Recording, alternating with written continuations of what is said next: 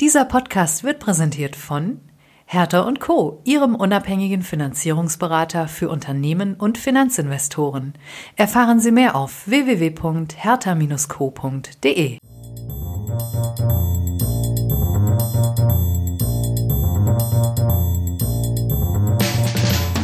What's up Corporate Finance? Der Podcast für die deutsche Corporate Finance Szene. Immer freitags zum Start ins Wochenende. Mit spannenden Gästen aus der Banking-, Berater- und Finanzinvestor-Szene.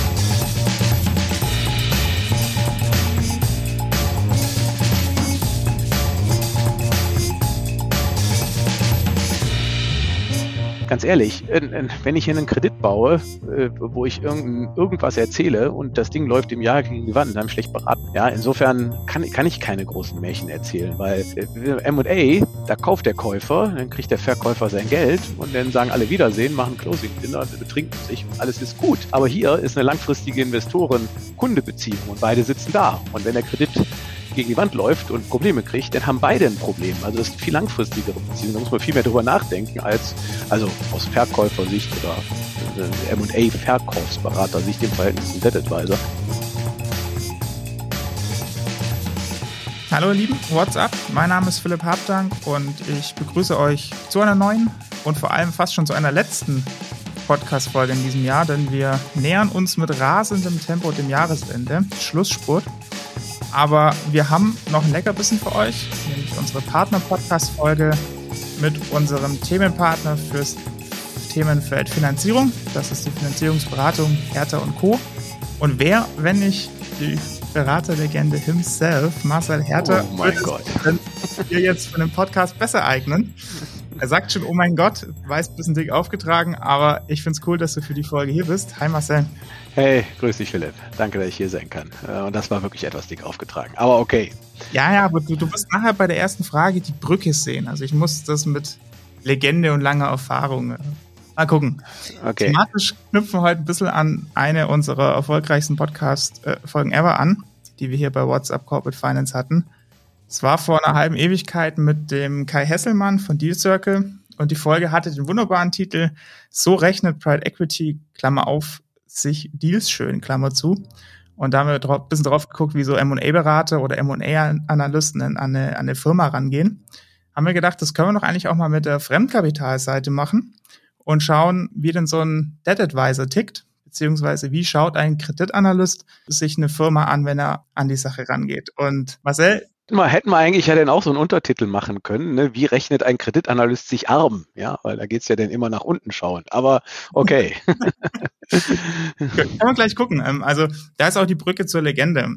Ähm, wenn man sich deine Vita anguckt, Karriere als Banker in, bei der Dresdner Bank damals noch gestartet, dann ein bisschen Investment, Bankboutique bei Lazar gewesen, dann 2012 eben selbst gegründet und eine eigene Finanzierungsberatung aufgemacht. Macht unterm Strich locker 30 Jahre Erfahrung Kreditgeschäft, deswegen die hochtrabende Legende. Ähm, was, ich bin halt alt, ja.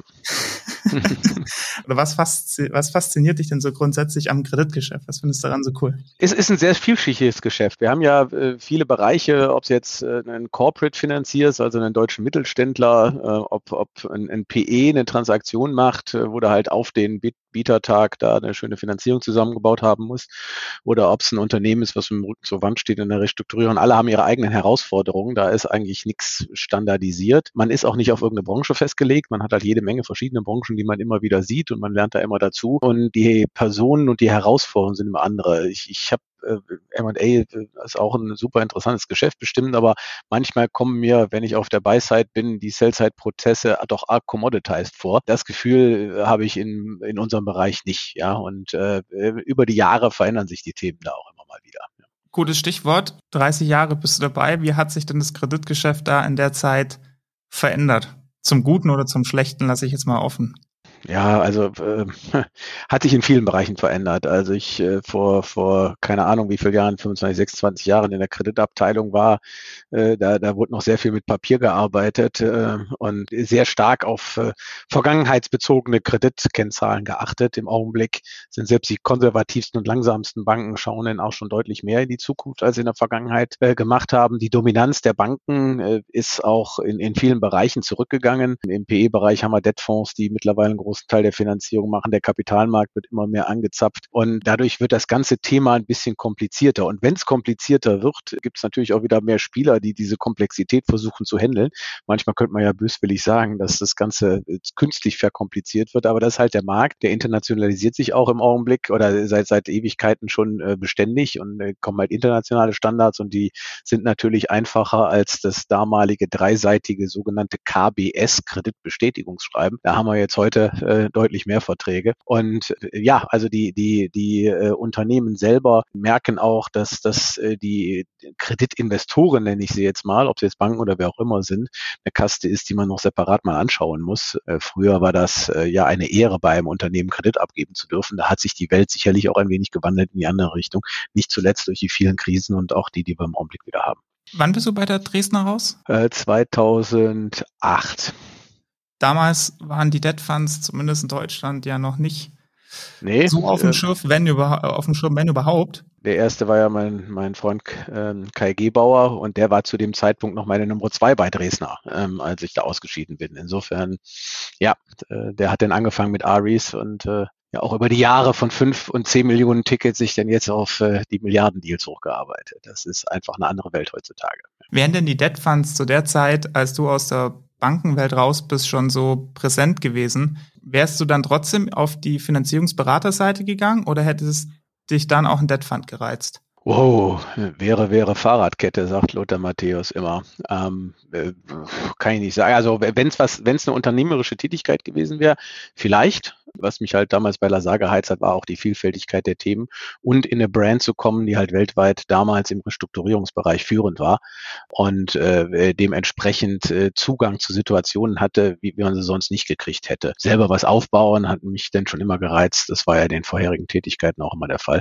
Ähm, ähm, Wäre sicherlich auch reizvoll gewesen. Mhm. Aber nicht, wenn man der 37. Debtfonds ist und nur ein MeToo-Produkt hat, dann, dann ist es natürlich uninteressant. Ja. Früher hast du sicher mal ganz viel gerechnet. Ich glaube, inzwischen lässt du für dich rechnen, hast du mir gleich im Vorgespräch mal gesagt. Aber trotzdem wollen wir uns mal angucken, äh, wie ich es ja ähm, eingangs gesagt habe, wie dann so ein, ja, ein Kreditgeist, sage ich jetzt mal, ähm, auf so eine Company guckt. Komplementär zu der M&A-Folge, die wir hatten. Der M&A-Berater schaut ja vor allem, wie kann ich den ähm, Unternehmenswert maximieren? Wie rechnest du da als, ich sage jetzt mal, Kreditanalyst? Wie guckst du da drauf? Was für ein Model baust du dir da oder lässt dir bauen? Ja, also zum ersten Mal äh, setzt man ja auf der Managementplanung des Unternehmens auf. Ja, das muss ja irgendwo herkommen und, und was weiß ich, welche Preise da bei den Kunden irgendwie underlying in dessen äh, Verkäufen unterstellt werden müssen und wie sich der Markt entwickelt. Natürlich in erster Linie erstmal gar nichts. Insofern muss der erste Schritt da kommen. Und dann äh, äh fangen wir an, äh, wie ein Kreditanalyst das glaube ich auch tun, und schauen das erstmal auf Plausibilisierung an. Haben wir da plötzlich eine Hockeystick-Planung? Quasi das Unternehmen dümpelt die ganze Zeit langsam nach unten, aber ab dem nächsten Jahr geht's steil ab wie eine Rakete. Wenn dem ist, warum ist ist so? Ist das glaubhaft? Was, was sind die Trigger,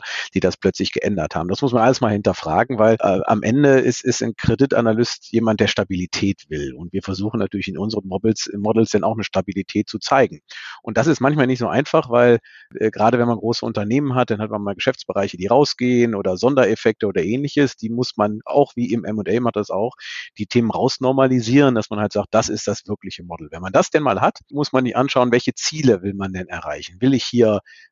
mit einem bestehenden Unternehmen meine Verschuldung maximiere, um eine Akquisition zu tätigen. ist ja eigentlich sowieso eine total unrealistische Vorgabe. Das macht ja kein Unternehmen so, aber egal.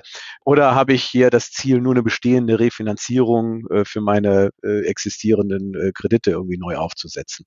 Und äh, wenn dem der Fall ist, denn, dann weiß ich ja, wie viel Verschuldung ich habe und äh, dann muss man schauen, ist diese Verschuldung tragbar? Also was ist die Debt Capacity, ähm, auch in Downside-Szenarien? Also was passiert, wenn mal die Umsätze um zehn Prozent zurückgehen oder irgendwelche Kosten um so und so viel Prozent steigen? Äh, das muss man in Einzelpositionen dann, dann mal modeln und äh, dann wird man sehen, wird der Kredit auch noch halten? Also sprich, ist er denn immer noch vertretbar in diesen Szenarien? Wenn der immer noch vertretbar ist, dann ist natürlich die Frage, warum baue ich einen Case, der total nach oben geht, wenn ich einen Case den Banken auch zeigen könnte, der leicht nach oben geht. Ja, das will man ja immer so sehen, stabil, leicht nach oben.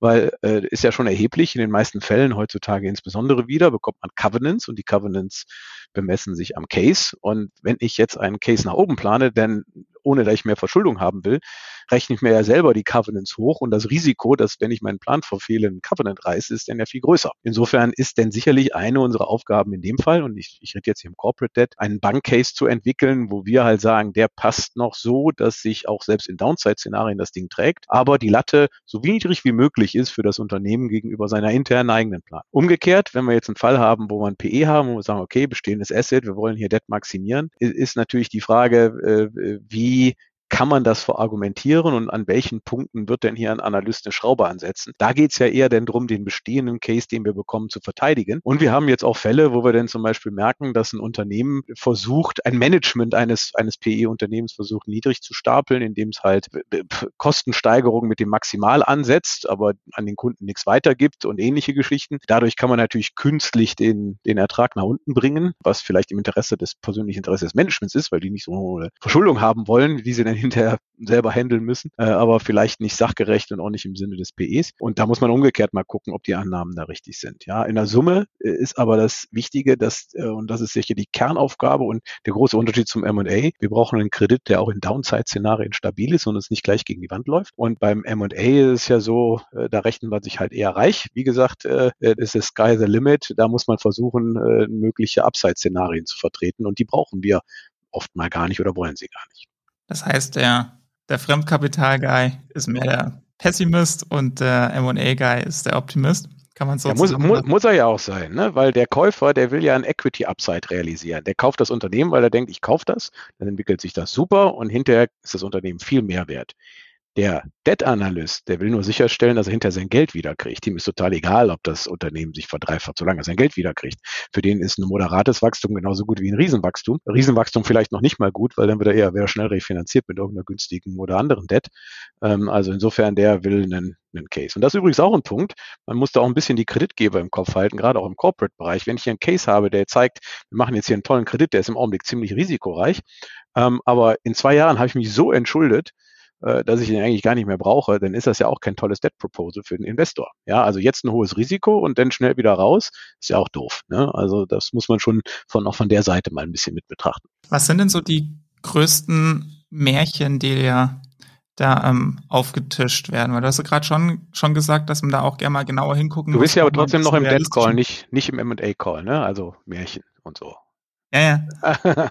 okay, gut. Also ich würde es jetzt nicht mal Märchen nennen, ähm, weil Märchen ist immer ist ja schon negativ belegt und äh, das kommt bei Kreditanalysten nicht gut. Aber äh, ich sag mal, wo man sicherlich äh, schauen muss und schauen kann, ist, äh, was ist denn hier äh, EBITDA? Ja, also wie äh, was ist die Basis, über die wir reden, wenn wir jetzt Covenant zum Beispiel festsetzen, da können wir uns, können wir sicherlich, gibt es Interpretationsspielräume, die wir nutzen. Ähm, und äh, äh, sicherlich äh, kann man auch mal äh, die ein oder andere äh, Unterstellung machen, wie, wie sich gewisse Geschäftsbereiche entwickeln. Aber wir wollen hier gar nichts nach oben entwickeln. Ja, weil ganz ehrlich, wenn ich hier einen Kredit baue, äh, wo ich irgendwas erzähle und das Ding läuft im Jahr gegen die Wand, dann habe ich schlecht beraten. Ja, insofern kann, kann ich keine großen Märchen erzählen, weil äh, M&A, da kauft der Käufer, dann kriegt der Verkäufer sein Geld und dann sagen alle Wiedersehen, machen Closing Dinner, betrinken sich und alles ist gut. Aber hier ist eine langfristige Investoren-Kunde-Beziehung und beide sitzen da. Und wenn der Kredit gegen die Wand läuft und Probleme kriegt, dann haben beide ein Problem. Also es ist eine viel langfristigere Beziehung. Da muss man viel mehr drüber nachdenken als, also aus Verkäufersicht oder äh, M&A-Verkaufsberater-Sicht im Verhältnis zum Debt Advisor. Und deswegen ist, glaube ich, leider nicht so viel mit Märchen, weil da haben wir nichts von. Was ist denn mit der Situation, wenn der M&A-Berater bei dem Deal, ich sage jetzt mal bei den EBITDA-Normalisierungen ein bisschen mehr Fantasie hat und auf ein anderes EBITDA kommt als jetzt ihr, wenn ihr das euch auf der Dead-Seite anguckt und ähm, ihr habt vielleicht ein bisschen weniger Fantasie, was das richtige EBITDA ist und es kommt halt raus, M&A sagt, die Bewertung fußt auf einem Adjusted EBITDA von X und ihr sagt, ja gut, aber unsere Debt Capacity rechne ich auf einen Adjusted EBITDA Adjustment von Y. Was passiert denn dann? Also äh, wir reden über eine Situation, wo ein M&A-Verkäufer da ist und wir den Käufer bei der Finanzierung beraten. Ja? ja. Dann ist ja mal das Erste, was will der Käufer glauben? Ne? Also wir äh, können natürlich dann mal sagen, also der EBITDA, den sieht der eine oder andere und wir vielleicht auch nicht so hoch. Aber am Ende des Tages, wenn, wenn wir das denn machen, äh, und der Käufer, wir überzeugen den Käufer, den kauft er halt nicht. Gut, dann haben wir keinen Deal, keine Fee, äh, alles fertig. Wenn jetzt der Käufer aber äh, sagt, ich, ich will das kaufen aus strategischen Gründen und äh, der EBITDA ist mir im Augenblick, auch wenn er hochadjusted ist, in dem Sinne nicht kein relevantes Entscheidungskriterium, weil ich weiß sowieso, dass ich in zwei, drei Jahren mit dem und dem Wachstum einen ganz anderen EBITDA mache und dann ist der, der EBITDA im Nachhinein justified und auf der Basis möchte ich auch meine Finanzierung haben, dann ist natürlich auch unser Job, diese Adjustments mit zu verteidigen, so sie denn Sinn machen und nicht völlig Hanebüchen sind. Ja? Ähm, und äh, äh, das ist eine schwierige Situation, so als, als Berater im, im Dead Advice. Natürlich passt man immer dann auf der Buy-Side mit auf, äh, dass, dass halt äh, die Sache nicht total daneben geht. Ähm, auf der anderen Seite, äh, wenn man, wenn man jetzt hier alles super negativ sieht, dann fliegt man sowieso raus. Also als Bieter-Team, ja. Und äh, da muss man den Mittelweg finden, der halt vernünftig ist. Aber am Ende muss es dann schon ein gemeinsames EBDA geben oder kann es sein, dass die Finanzierung auf ein anderes EBDA gerechnet wird, als jetzt die Bewertung beim Kauf fußt? Theoretisch denkbar. Ähm, Was ist da? Ähm, Kennst du, weil, ist das schon mal passiert? Kennst du das? Ja, ja, absolut, ja, weil äh, es kann ja durchaus sein, dass Finanzierer, äh, also der, der Käufer, der will halt eine Finanzierung XY haben und dem ist auch total egal, welches Multiple das ist, solange es sich hinterher vom Cashflow her trägt. Das ist ja nochmal ein viel wichtigeres Kriterium als, als äh, hier irgendein Multiple. Und er selber trifft eine Unternehmensbewertung, die er auch in, mit auf seinen ARA und einen zukünftigen Exit sieht. Ähm, und die hat dann auch irgendein Multiple auf irgendeinem EBITDA. Ähm, und da gibt es durchaus unterschiedliche Ansatzpunkte, das zu machen. Ähm, aber der Cashflow, der, äh, da sollte man schon relativ sicher sein, dass man den dann hat, um die Finanzierung zu bedienen. Ja, sonst äh, äh gibt es größere Probleme. Wenn du mal so vergleichst Zahlen versus Bauchgefühl, was ist da im Kreditgeschäft wichtiger? Wir haben ja jetzt auch gerade vor dem Hintergrund, dass wir gerade gesagt haben, es gibt nicht das EBITDA, das kann mal so und mal so sein. Wie wichtig ist dann da vielleicht das? das also Zahlen, Zahlen sind Zahlen sind immer wichtig. Wenn die nicht stimmen, dann, dann passt das nicht. Ich glaube, was drumherum ist, dass man da auch eine, eine vernünftige, adressatenbezogene äh, Story haben muss. Ja, also ein, ein, einem äh, Finanzier eines Finanzinvestors muss klar sein, was der Plan ist, wo es hingeht, wie das Unternehmen weiterentwickelt werden soll. Und da muss man von auch von überzeugen. Ja, da muss man selber auch überzeugt sein. Ja, weil die Zahlen muss man glauben und die müssen im Hintergrund in eine Gesamtkonstellation passen. Genauso im Corporate-Kreditbereich, äh, da muss man den, da, da geht es ja nicht nur um den Kredit, da geht es ja um eine Relationship, wo die Banken ja auch mit ihren Relationship-Managern Cross-Selling betreiben müssen, sollen und wollen. Äh, da muss man überzeugende Kunden Bankbeziehung aufbauen. Also sprich auch aus Sinne der Bank. Was ist hier, what's in for me? Was sind hier für Produkte, die gehen können? Und da kann man ja auch nicht äh, das Blaue vom Himmel runterlügen, äh, weil ne, man hat alles nur einmal zu vergeben und kann das nicht an fünf Banken verkaufen. Also insofern muss man das so ein bisschen mappen. Ähm, aber auch da geht es darum, die Story, wo will das Unternehmen hin, warum ist das ein guter Case äh, zu vermitteln. Und da muss halt beides stimmen. Ja, also Bauchgefühl, um den Leute zu interessieren, auch zu sagen, hey, das ist ein, ist ein, ein, ein Case für mich, wo ich Geld verdienen kann. Und jetzt nicht nur im Kredit, sondern generell. Ähm, und äh, dann müssen die Zahlen das natürlich hergeben. Mhm. Also, äh, du hast mich gefragt, wie viel. Ich würde mal sagen 60-40. Äh, ähm, Stichwort Rechnen hatten wir vorhin auch schon mal gesagt. Da geht es dann ja auch am Ende auch, wie bestimme ich einen, ähm, einen, fairen, einen fairen Zins? Thema Risk-Adjusted Pricing oder so. Ähm, Zinsen gab es jetzt ja seit der Finanzkrise tendenziell eher nicht mehr. Jetzt kommen sie wieder. Ähm, Refinanzierungszinsen meinst du? Zinsen. Ja, ja, also, ja, ja, äh, also Leitzinsen gab es quasi nicht mehr und ich hatte so das Gefühl, dass ähm, Finanzierung mehr so zu einem Commodity geworden ist, wo man ein bisschen was noch optimieren kann, als wirklich so ein erfolgskritischer Teil, um den Deal durchzukriegen. Das wird jetzt natürlich wieder ein bisschen schwieriger. Ähm, kannst du vielleicht mal generell gucken, wie du, äh, ein bisschen erklären, wie du, wenn du jetzt den ähm, Preis für einen Kredit bestimmen musst, sei es bei einem LBO oder bei einem Corporate, wie du da so grundsätzlich rangehst, dass da am Ende ein fairer, risikoadjussierter Zins draufsteht. Auf dem Kredit. Ja, also da muss ich mal mit einem, mit einem, äh, wir haben gerade über Märchen geredet, aufräumen, weil äh, sicherlich ist der Zins ein wichtiges Thema, aber der Zins kommt aus meiner Sicht ausschließlich über den Wettbewerb. Was weiß ich, was eine, was für eine Bank in dem Augenblick fair ist. Da ist, liegt es sehr auf dem Auge des Betrachters. Und gerade also im, im, im LBO-Bereich, da pendelt sich ja alles irgendwo im Markt ein. Da weiß jeder, wo der Markt ist und alle bieten auch im Rahmen des Marktes. Da hat man mal ein, äh, äh geringe Differenzen bei irgendwelchen Debtfonds. Bei den Banken ist es auch kaum unterschiedlich. Ähm, Gibt es mal eine unterschiedliche Fee oder ähnliches. Ähm, aber im Corporate-Bereich, da haben wir natürlich sehr interessante Themen, wenn wir uns da Konditionen aufgeben lassen. Da quotet die eine Bank für den gleichen Kredit mal schlankweg das Doppelte äh, im Verhältnis zu einer. Das kommt regelmäßig vor. Äh, und da muss man halt wissen, wo der Preis da klärt. Aber das ist es letztendlich auch. Man muss halt schauen, wie weit kriegt man, also äh, heißt ja auch immer der letzte Dollarpreis den Deal. Äh, man muss es irgendwo hinkriegen, wo man halt, wenn man Zinlohn braucht, 200 Millionen und 190 sind billig und 10 sind teuer, muss man gucken, dass man die 10 irgendwo billiger kriegt. Aber um jetzt mal darauf aufzukommen, was, was äh, das Thema Zinssatz. Die Aufgabe des Debt Advisors ist natürlich auch den besten Zinssatz und die beste Struktur rausfinden.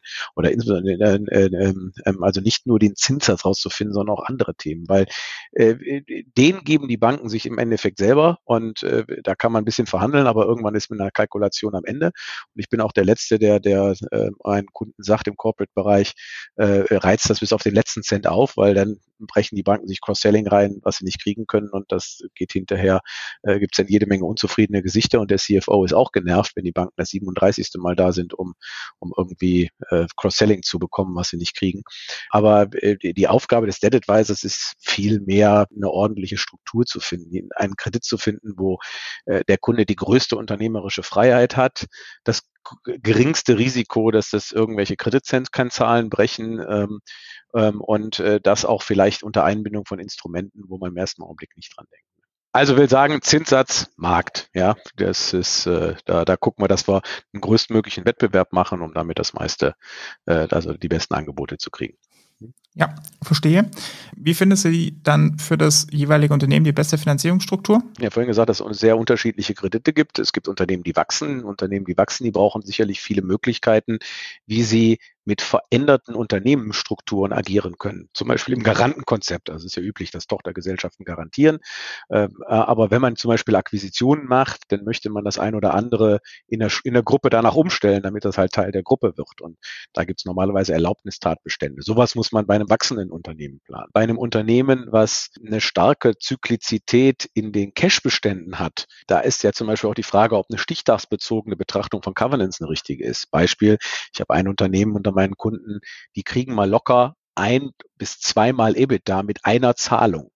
Ja, also ein Zahllauf von einem seiner der Kunden, weil das Riesenprojekte sind, verändert den Cashbestand um ein bis zweimal EBITDA wenn man sich jetzt vorstellt, das ist, die kommen am Tag vor dem Covenant, das Geld, ist ein Riesenunterschied, als wenn das Geld einen Tag später kommt. Und das kann ja eigentlich nicht sachgerecht sein. Ja, und äh, da äh, ist, kann man sicherlich auch ein Leverage berechnen, aber vielleicht nicht stichtagsbezogen, sondern einen gleitenden. Ja, solche Themen spielen eine Rolle. Und äh, äh bei, äh, bei einem Unternehmen, was, was eine starke Abhängigkeit äh, äh von Rohstoffen hat, wo, wo vielleicht äh, Themen verzögert weitergegeben äh, werden, äh, auch gerade im Corporate-Bereich. Da kann man auch da zum Beispiel Anpassungen äh, vornehmen, wann, wie, welche Sachen erkannt werden. Das muss man den Banken erklären, aber wenn die es mal verstanden haben, akzeptieren sie es und dann, wenn es einmal eingebürgert ist, dann macht das auch jeder weiter mit.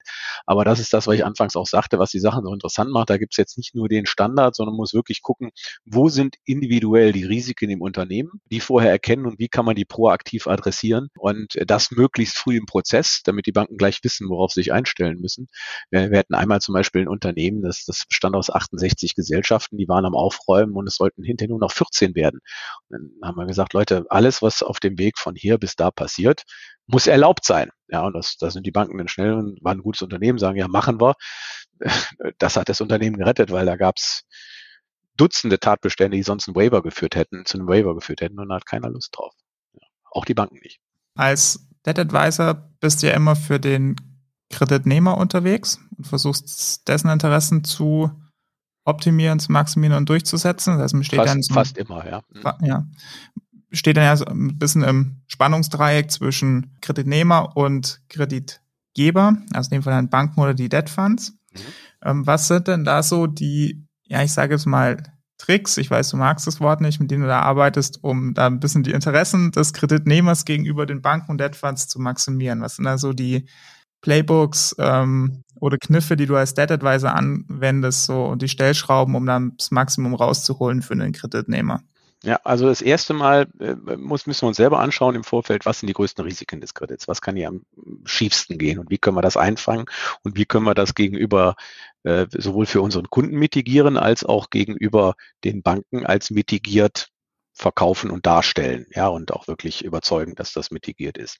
Und äh, wenn wir, wenn wir ähm, solche äh, Punkte ja haben, äh, dann äh, versuchen wir die halt schon im Vorfeld schon äh, gleich bei den ersten Ausschreibungen, in welcher Art und Weise das auch immer funktioniert, das ist ja im Corporate anders als im PE-Bereich, äh, mit aufzugeben und das äh, diese wichtigen Punkte bis zum Schluss in den Wettbewerb einfließen zu lassen. Weil äh, ähm, äh, es ist nicht nur so, dass der, der das günstigste Angebot das Beste gibt, sondern es ist ein Gesamtpaket. Ein Termsheet hat manchmal hat oft 20 Seiten, ein Longform-Termsheet, und da sind jede Menge Sachen äh, drin, äh, drin äh, definiert. Und da ist neben dem, was das risikoreichste fürs, für den Kredit ist, auch das wichtig, was dem Kunden am wichtigsten ist. Also da gibt manchmal sehr seltsame Themen, die sind dem Kunden aber unheimlich wichtig dann müssen sie halt durchgeholt werden. Und das versuchen wir dann auch bei den Banken, indem wir halt das rechtzeitig flecken und oder auch bei den Debtfonds äh, das bis zum Schluss in, in den Wettbewerb stellen. Und wenn wir dann schauen, äh, jetzt gibt's ja mal einen Clubdeal äh,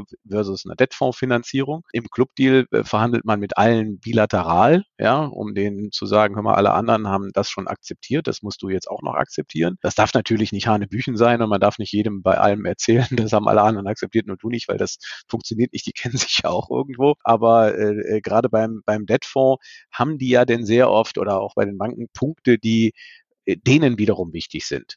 Ja, die dir vielleicht nicht so wichtig sind. Und die Kunst ist natürlich, äh, sag ich mal, die Punkte äh, zu erspüren, die der anderen Seite jeweils wichtig sind, um sie denen dann geben zu können, um im Gegenzug was zu bekommen, was einem selber wichtig ist. Ja, und äh, da gehört sicherlich ein bisschen Erfahrung zu und da gehört sicherlich auch ein bisschen Gefühl ähm, äh, dazu, wo, wo der andere steht oder auch Erfahrung mit den Institutionen, weil die Bank XY, die hat immer dieses und jenes Steckenpferd, das weiß man dann nach einer Weile. Und so kann man dann für den Kunden da den, den besten Deal rauskriegen. Ja. Im Corporate-Bereich ist es wirklich bis zum Schluss den Wettbewerb offen halten und ganz zum Schluss mandatieren, wenn alle genehmigt sind. Ja, und dann, selbst dann erlebt man noch Überraschungen. Wir verhandeln ein Termsheet über fünf Wochen, dann ist alles fertig, alle gehen ins Gremium und dann kommt die Leadbank, die das Ganze führen soll, was eigentlich schon vorbesprochen ist, zurück und will das Termsheet nochmal ändern, was man fünf Wochen verhandelt hat. Ja, da muss man dann auch den Nacken steif halten ähm, und dann irgendwann mal sagen, so geht's nicht und dann auch eskalieren. Ja. Eskalieren ist auch nochmal ein gutes Stichwort, weil wenn wir uns mal die Restrukturierung von der Finanzierung angucken, gehört ja auch zum Leben eines Debt Advisors. Ähm, man macht sowohl Wachstumsfinanzierungen und Refis und alles super. Aber das, die zweite Seite der Medaille ist ja auch das Restrukturierungsgeschäft, ähm, in dem ihr dann ja auch unterwegs seid. Ähm, inwieweit gelten da komplett andere Spielregeln? Wie unterscheidet sich da die Restrukturierungsfinanzierungsberatungswelt jetzt von der Wachstumsberatungswelt? Ja, das ist, äh, das sind äh, ganz unterschiedliche Welten, wie du sagst, ganz komplett richtig. Also es geht ja schon damit los, in der Finanzierung von Wachstum wollen im Zweifel ja die Finanziers was von einem, nämlich die Finanzierung kriegen. Ja, also die sind werden in Wettbewerb gestellt und äh, äh, versuchen zu wetteifern, um für dich die beste Finanzierung bereitzustellen, um hinterher das Paket zugeschlagen zu bekommen oder was auch immer sie da gerne haben wollen von diesem Paket. In der Restrukturierung ist umgekehrt, da wollen alle weg. Ja, äh, äh, ist keiner, der sagt, hurra, ich habe ja endlich eine Restrukturierung. Und äh, dementsprechend haben sich da die Gewichte verschoben und natürlich sind die Banken oder die Kreditgeber, sage ich jetzt mal, da die maßgeblichen. Gleichzeitig sind das auch keine wirklich bilateralen Verhandlungen. Ja, also wenn ich ein Termsheet mit einem Neukredit verhandle für ein gutes Unternehmen, Wachstum, whatever, dann, dann verhandle ich im Namen des Unternehmens mit einem Kreditgeber. Und dann gibt er hinterher den Kredit oder eben nicht. Hier hat man multilaterale Beziehungen und viel mehr Stakeholder, die mit einbezogen werden müssen. Gesellschafter, die im Zweifel kurz davor stehen, ihr Unternehmen zu verlieren oder es schon verloren haben oder und dann auch vielleicht in unterschiedlichen Wahrnehmungsstufungen des Verlierens stehen. Ja, nach, zwischen könnte vielleicht sein und äh, ist mir auch schon egal, weil ist ja eh weg. Äh, da, das muss man berücksichtigen. Man hat einen Aufsichtsrat, der eigentlich auch nur noch weg will, weil Restrukturierung kann man keinen Blumentopf mehr gewinnen, aber Haftungsrisiken gibt es ganze viele. Ähm, und äh, sich da die Euro für einstecken, dass man alle Vierteljahr mal irgendwo zu irgendwas nickt, ist schon ein Unterschied in so einem Fall, wo es plötzlich auch äh, nasty werden kann, irgendeine Rolle zu spielen und viel öfter zur Verfügung zu stehen und über was entscheiden zu müssen und mit die Entscheidungen mit Risiken verbunden sind, auch persönlichen Risiken. Der, der Vorstand äh, in, in, in Neufinanzierung geht es dem gut, der will irgendwas machen, der guckt nach oben. Hier äh, könnte es Insolvenzverschleppung geben, das ist eine persönliche Haftung, da ist man pleite und platt. Da gibt es auch einen Startbestand, der heißt Beihilfe zur Insolvenzverschleppung. Das gilt nicht für den Berater, da ist man besser mal vorsichtig. Die Banken ist ja auch was anderes. Also man hat plötzlich mit anderen Abteilungen zu tun, die haben gewisse Vorgehensweisen. Das sind gestandene Persönlichkeiten, die da sitzen. Jeder ist ein wichtiger Entscheider äh, und man muss sie alle unter einen Hut kriegen und die sind ja auch nicht immer grün. Insbesondere dann nicht, wenn sie in verschiedenen Wasserfällen, also verschiedenen Stellen im Wasserfall sind. Das heißt, der eine kriegt zuerst Geld, der andere hat mehr Sicherheiten, whatever, äh, das muss man ja austarieren. Und äh, so kann man weiter Mitarbeiter, Gewerkschaften, Gesell äh, Geschäftsführer äh, von Tochterunternehmen und so weiter und so fort. Insofern hat man äh, Warenkreditversicherer, Factorer, äh, sehr, sehr viele Gruppen, Öffentlichkeit, Aktien, whatever. Ja, also das sind sehr viele äh, Punkte, die man da beachten muss und da ist die Prozessorganisation eine ganz andere. Und leider ist der Prozess auch nicht so, dass alle denn nach dem vorgeschlagenen Prozesszeitplan arbeiten, weil jeder hat seine eigenen Interessen und verfolgt die vielleicht auch in einer eigenen Agenda, die er vielleicht am Anfang nicht teilt. Macht die Sache viel dynamischer, leider auch viel arbeitsintensiver, wird er natürlich auch entsprechend anders vergütet, aber da muss man halt schon zu jeder Zeit bereit sein, weil jeden Tag passiert irgendwas. Und die Beratung, die man da macht, ist, ist sehr viel Stakeholder-Management. Natürlich braucht man auch viel mehr Corporate Finance als Debt, weil man muss ja auch mal bewerten, kann man hier eine Unternehmenstochter verkaufen? Was bedeutet das für den Businessplan? Bringt das eine Entschuldung? Wie baue ich das ein? Wer kriegt das Geld und so weiter? Also ist ein im Verhältnis zu dem Debt Advice ein, ein viel vielschichtigeres Geschäft, ähm, wo auch sehr viele andere Corporate Finance Aspekte mit reinspielen und insbesondere da ist Erfahrung und auch eine gewisse Seniorität wichtig, weil da geht es nicht nur um, immer um die wahre Lehre, sondern da geht es auch äh, darum, überzeugend äh, Positionen zu vertreten und die auch für den Kunden, den man dann hat, so zu vertreten, dass andere sie hinterher akzeptieren. Was davon hast du jetzt gerade mehr auf dem Tisch? Wahrscheinlich wieder mehr Restrukturierungen, oder? Also ich persönlich habe sowieso äh, entweder mehr Corporate oder mehrere Restrukturierungen, weil PE machen ja meine Kollegen äh, den allergrößten Teil. Und im Augenblick äh, ist es wirklich beides, weil selbst gut gehende Unternehmen haben im Augenblick sehr viele, also haben es nicht so einfach wie in der Vergangenheit Refinanzierung zu bekommen. Und da sitzen die CFOs Anfang 40. Die haben äh, in ihrem letzten 10, 12 Jahren nicht viel Krise gesehen. Und für die ist aber entscheidend, dass sie die nächste Refinanzierung hinkriegen. Das das ist durchaus ein Karrierethema. Und dann nehmen die sich mal lieber einen Berater und äh, in der Restrukturierung, äh, schau dir das an, was da draußen gerade passiert, äh, brauche ich gar nicht alles zitieren. Äh, da ist natürlich sehr viel ähm, und äh, da die Dinger immer arbeitsintensiver sind und mehr Seniorität erfordern, muss ich sagen, dass ich dann von den Fällen her zwar gleich viele Fälle auf dem Tisch habe, aber die Arbeitszeit 70 Prozent locker in der Restrukturierung steckt. Wie groß schätzt du das Risiko oder die Gefahr, dass ähm, dann doch die etwas jüngere Generation, gerade bei Bankern und Debt Funds, jetzt noch nicht wirklich eine Krise mit ähm, erlebt hat und eigentlich nur Aufschwung kannte. Ist das ein, ein Risiko? Ja, wenn es ein Risiko ist, dann ist ja schon schlagen geworden in den Entscheidungen, die die in den letzten Jahren getroffen haben. Ja, also jetzt, äh, jetzt ist das insofern ein Risiko für den, der da sitzt, weil derzeit nicht viel im Kredit geht. Und da muss man sich natürlich irgendwann fragen, wie lange dauert das und wie lange kann ich hier auf dem Geschäftsniveau, was derzeit da ist, äh, weitermachen oder macht es mir Spaß weiterzumachen oder kann ich mich persönlich weiterentwickeln? Es ist immer die Gefahr, je länger es dauert nach der, nach einer Krise, dass, dass, dass man das vergisst. Dann werden die Workout-Abteilungen abgebaut und die Strukturierungsabteilungen aufgebaut und äh, je weiter es weg ist, desto verrücktere Entscheidungen in die eine oder andere Art und werden getroffen. Ähm, aber da ist es ja auch so, dass, äh, dass äh, die Banken ja eigentlich auf einem, auch durch die Regulierung auf einem äh, übersichtlich konservativen Stand geblieben sind. Deswegen haben sie ja auch an Bedeutung verloren.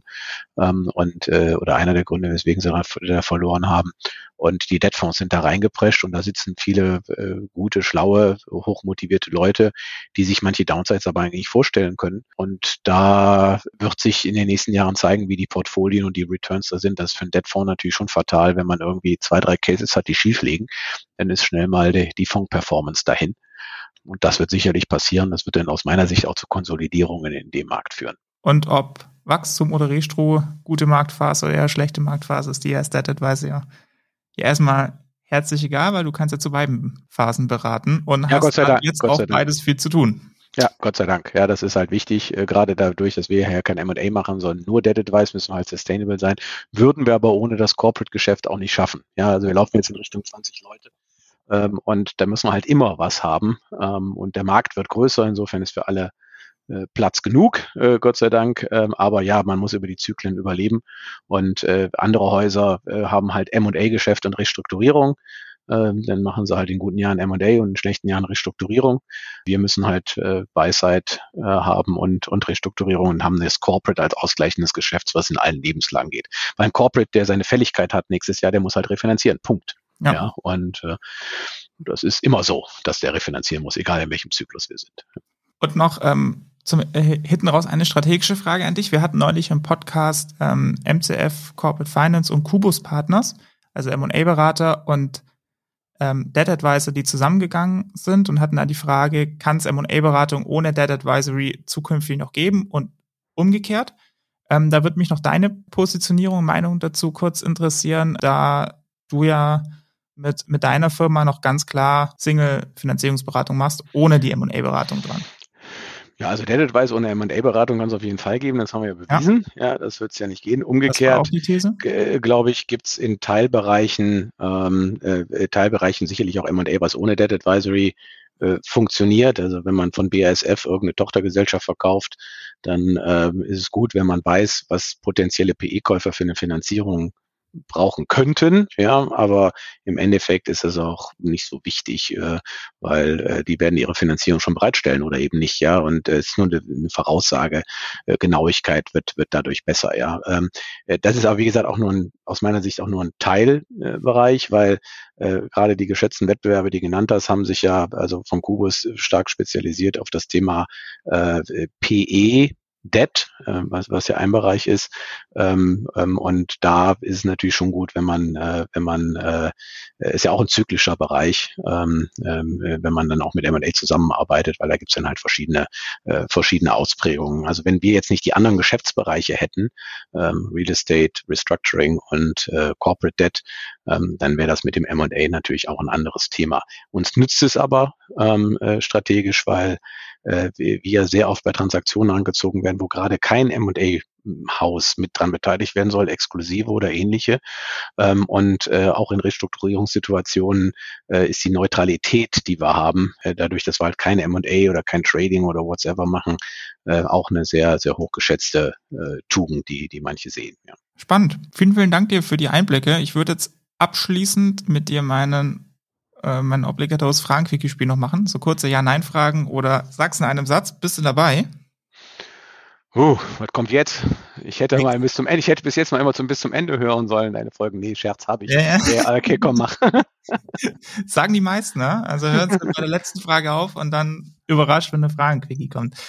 Erste Frage ist eine Suggestivfrage. Warum ist die Finanzierungsberatung so viel spannender als die M&A-Beratung? Äh, Analyse statt PowerPoint. Die wichtigste Eigenschaft eines erfolgreichen, eines erfolgreichen Debt Advisors ist? Äh, Leidensfähigkeit. Gibt es in deiner langen Karriere als Finanzierungsberater einen Finanzierungsprozess, den du nie vergessen wirst, weil er aus einem bestimmten Grund dir komplett im Kopf geblieben ist?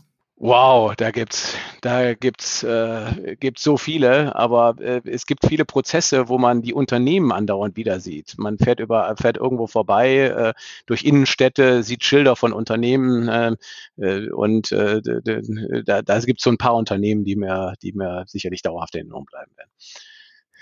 Dein äh, weißer Tipp an jeden Junior, der eine Karriere in der Finanzierungsberatung anstrebt? Macht viele gute Praktika bei verschiedenen, geht mal in Transaction Services von, von äh, guten, guten WPs. Äh, schaut euch den M&A-Bereich mal an. Wenn ihr es schafft, schaut euch auch mal ein PE an, aber schaut euch auch mal das Debt Advice an. Äh, wir haben am liebsten die, die vorher schon anderswo waren, weil dann merken sie, wie schön es bei uns ist. Was macht dir denn persönlich mehr Spaß? Ein Pride Equity Mandat oder ein Corporate Mandat? Ich glaube, die Antwort ist klar.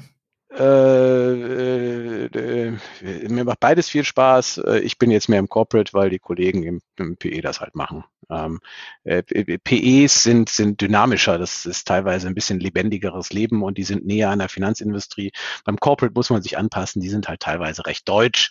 Nicht alle, viele nicht, aber manche sind es denn doch und dann äh, muss man mit dem Herr Doktor sowieso auch in jedem Satz Herr Doktor sowieso sagen. Und das ist äh, ja, das sind die Aspekte, die man, die man äh, dann halt mitnehmen muss. Hm.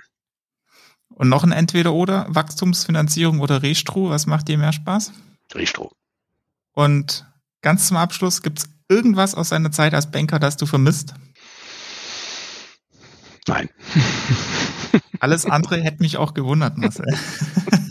ja, irgendwas, äh, die Kollegenschaft, äh, viele, aber das ist ja mittlerweile auch wieder erledigt mit, mit so einem großen Team. Alles gut. Nee. Danke, danke dir für deine Zeit. Weißt, du hast viel, ähm, viel zu tun, aber hat Spaß gemacht. Danke dir. Gleichfalls. Danke, Philipp. Und für heute sind wir damit auch schon wieder durch. Ich hoffe, euch hat die Folge gefallen. Falls ja, dann uns auch gerne weiterempfehlen in der Szene. Und auch gerne nochmal die Komplementärfolge zum M&A anhören. Ich glaube, ich Folge 6 war es oder so, ziemlich am Anfang. Jetzt wünsche ich euch aber erstmal ein ruhiges und erholsames Wochenende ohne Riechstuhlstress. Äh, bleibt neugierig und schaltet beim nächsten Mal wieder ein. Bis dahin, euer Philipp Habdank.